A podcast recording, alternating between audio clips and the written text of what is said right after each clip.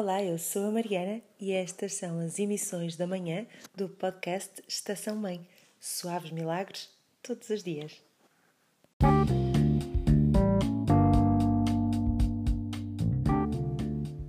Sejam bem-vindos e bem-vindas a mais um Estação Mãe. Aqui começamos o dia com muito sono, não é verdade? estou a falar só por mim ou há aí mais quem se perca com a Netflix? Mas só com boas energias.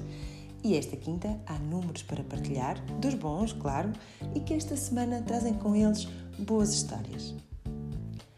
A Nova Zelândia aprovou, no final do ano passado, legislação que assegura ainda mais as suas práticas já bem avançadas no que diz respeito à igual remuneração para homens e mulheres. Como assim?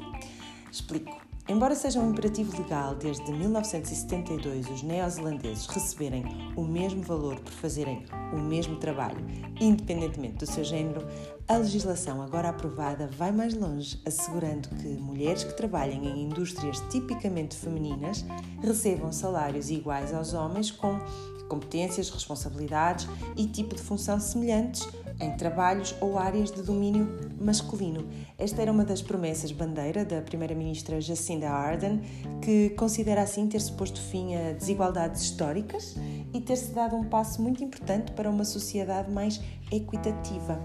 De acordo com o Gender Gap Index de 2020 do Fórum Económico Mundial, é um ranking que avalia a equidade salarial por género, a Nova Zelândia ocupa a sexta posição nas 153 nações avaliadas. Este ranking é encabeçado pela Islândia, Noruega, Finlândia, Suécia e Nicarágua.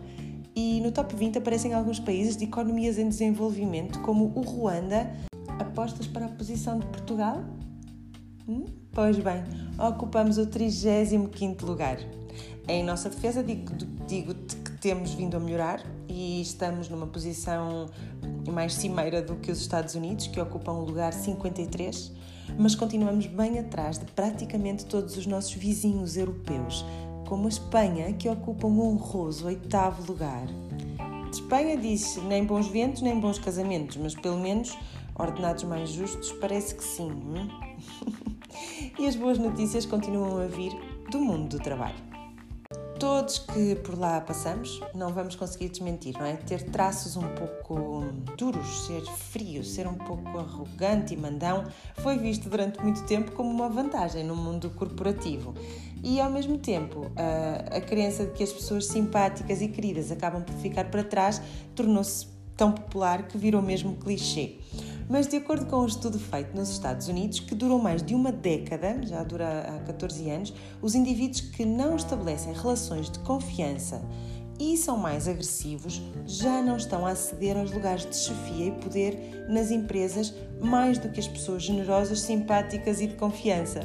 A pesquisa foi publicada pelo National Academy of Sciences envolveu mais de 600 voluntários cujas personalidades e atitudes foram avaliadas primeiro como estudantes e depois, passados 14 anos, quando já estavam eh, no mundo do trabalho, os investigadores descobriram que qualquer vantagem que os voluntários pudessem ter pelo seu comportamento mais confiante e dominante foi anulada, por exemplo, pela sua incapacidade, se ao mesmo tempo tinham incapacidade de trabalhar bem em equipa. É certo que ter um comportamento mais agressivo ou mais dominante prediz maiores hipóteses de sucesso a chegar eh, a lugares de mais poder.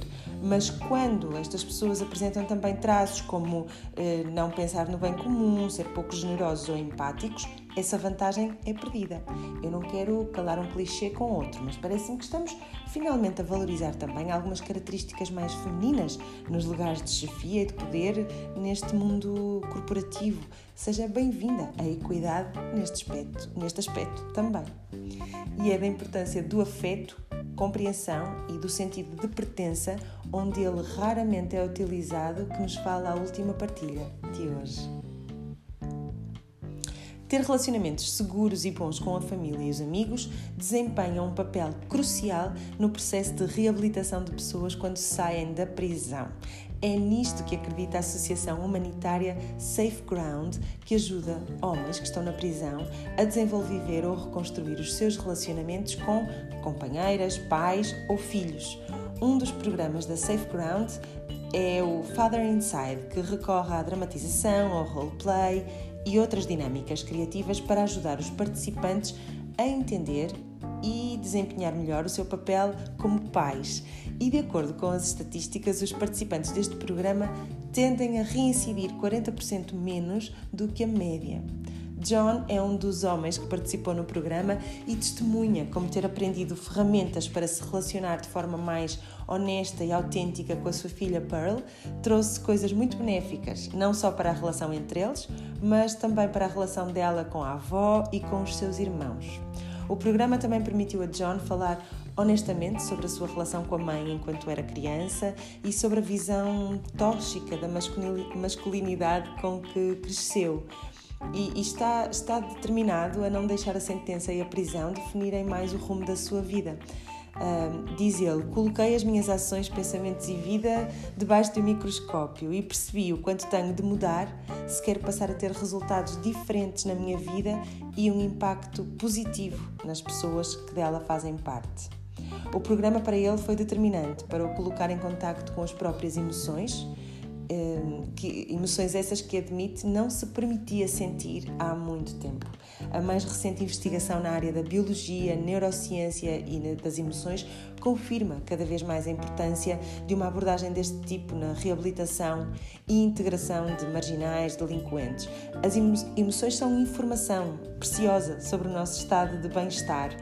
Os vínculos que criamos com os outros ou a falta deles são determinantes no nosso desenvolvimento equilibrado na nossa saúde mental e comportamentos sociais. Aliás, há uma relação cada vez mais evidente entre o, o consumo de drogas, a adição e a delinquência e o vazio afetivo e maus tratos na infância. E inversamente, sabemos hoje de fonte segura, há um estudo nesta área que se iniciou em 1941 e dura até hoje, que os bons relacionamentos são o passaporte para uma vida mais feliz e saudável. Uh, aliás, uma área que está a investigar isto é a cardiologia e confirma estas conclusões. As experiências traumáticas da infância têm influência na saúde do nosso coração em adultos. A oxitocina, a hormona que libertamos quando nos sentimos bem, seguros, próximos de quem gostamos, que faz baixar a tensão e reduz o stress, embora seja libertada maioritariamente pelo cérebro, aloja-se efetivamente no nosso coração e parece que também pode ser mesmo produzida por ele. Ou seja, o coração, afinal, é um bom conselheiro nisto de escolhermos o que nos faz bem. E o amor é, afinal, um belo remédio, porque quem se sente bem, adulto ou criança, porta-se bem. Por isso, que seja uma quinta-feira com muito amor para nós. Até amanhã.